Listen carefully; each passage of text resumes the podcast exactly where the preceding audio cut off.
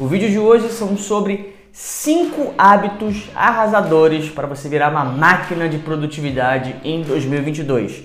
Eu só vou falar hábitos aqui que eu coloquei em prática em 2021 e que realmente mudou a minha vida. E aí pessoal, seja bem-vindo ao meu canal Escalada de Valor. Eu sou Eric Meira, sejam muito bem-vindos.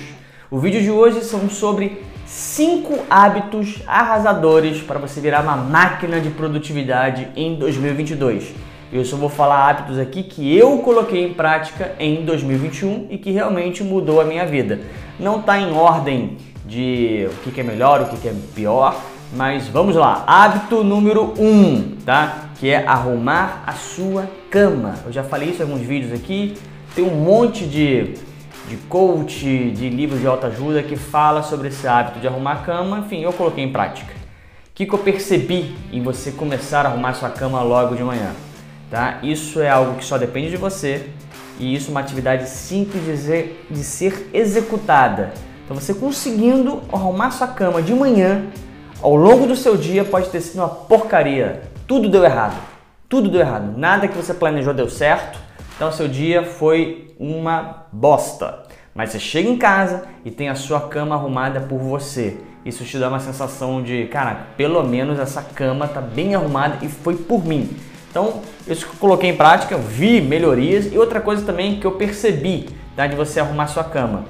Como é a primeira tarefa do dia, que é arrumar a sua cama, assim que você acorda, você faz ela, executa, você já começa o seu dia acertando. Então, você começar o seu dia acertando, você tende a querer acertar mais vezes ao longo do dia. Igual quem está de dieta. Quem está de dieta, se você acertar no seu café da manhã, de, né, você acertar lá o que essa nutricionista falou para você comer, vai tender você querer almoçar certo. Pô, já fiz meu café da manhã super certo. Para que, que eu vou colocar o pé na jaca no, no, no almoço? E assim vai, você vai acertando.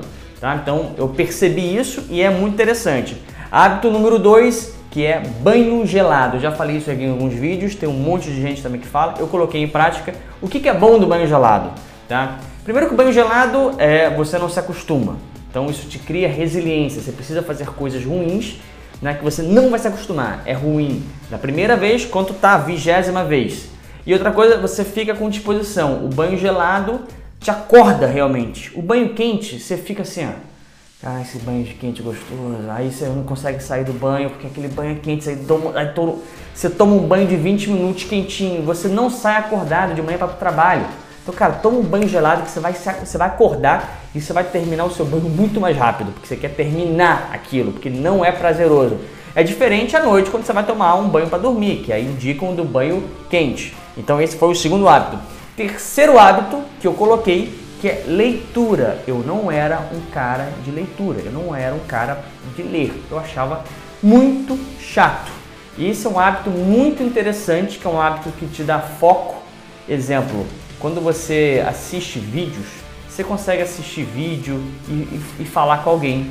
É normal. Você consegue ouvir uma música e falar com alguém. Então, outros tipos de mídia, você consegue é, dividir a sua atenção. Agora, a leitura não adianta quando você vai ler algum livro, você se dedica, vou ler aqui cinco páginas, você está focado em ler aquelas cinco páginas, você não desvia a sua atenção. Então, se você é uma pessoa que tem um déficit de atenção, que eu sou um pouco assim, não consigo ter hiperfoco em nada, a leitura me deu esse pequeno hábito de você focar em alguma coisa e terminar. E hoje em dia eu gosto de ler, já li mais de 20 livros esse ano, tá? Então, assim, é um hábito que veio para ficar. Quarto hábito que é atividade física, tá? Faça alguma coisa que você goste, caminhar, sei lá, esgrima, faça alguma coisa para você se mexer. Isso é bom, te libera endorfina e você vicia em hábitos, em atividade física. Alguma coisa você vai gostar de fazer e não tenta fazer só os finais de semana.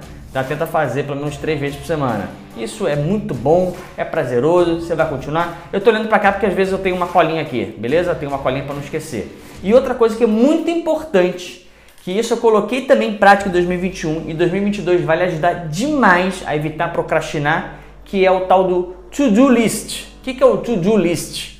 Né? Nada mais é do que uma lista de afazeres. Então, você vai pegar um caderno ou qualquer papel, vai escrever antes de dormir, vai escrever tudo que você deseja fazer no dia seguinte. Mas tudo. Então eu coloco aqui, eu coloco aqui, treinar, arrumar cama, gravar vídeo, editar vídeo, ler, né?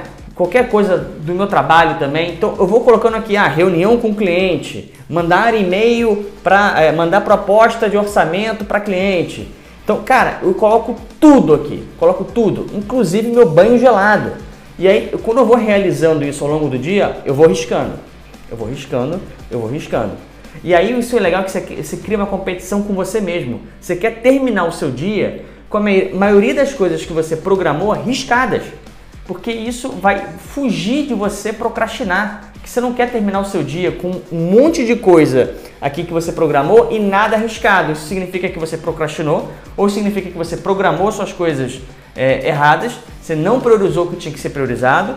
E se você quiser fazer uma to-do list mais profissional, tá? as pessoas ainda separam é, é, urgente de não urgente. Então, às vezes, se você separou seu to-do list com co coisas urgentes e não urgentes e você só fez as coisas não urgentes, você não priorizou aquilo que era urgente, então você também não teve um dia muito produtivo. Então, o to-do list me deixou uma pessoa extremamente produtiva. Então, vamos lá recapitulando as os cinco melhores hábitos para você se transformar uma máquina de produtividade em 2022. Arrumar a cama, banho gelado, leitura, atividade física e o to-do list ou lista de afazeres. Coloque isso em prática que eu tenho certeza que o seu 2022 será muito melhor do que o seu 2021. Você vai se tornar uma máquina de produtividade. Gostou desse vídeo? Me siga, ativa o sininho, compartilhe esse vídeo. Tem um link aqui, eu tenho um grupo privado, tá? Eu ainda não tô com a minha mentoria aberta, tá? Eu vou abrir aí para 2022. Mas pessoal, a gente se vê e tchau, tchau, boas festas e até 2022, que é logo ali.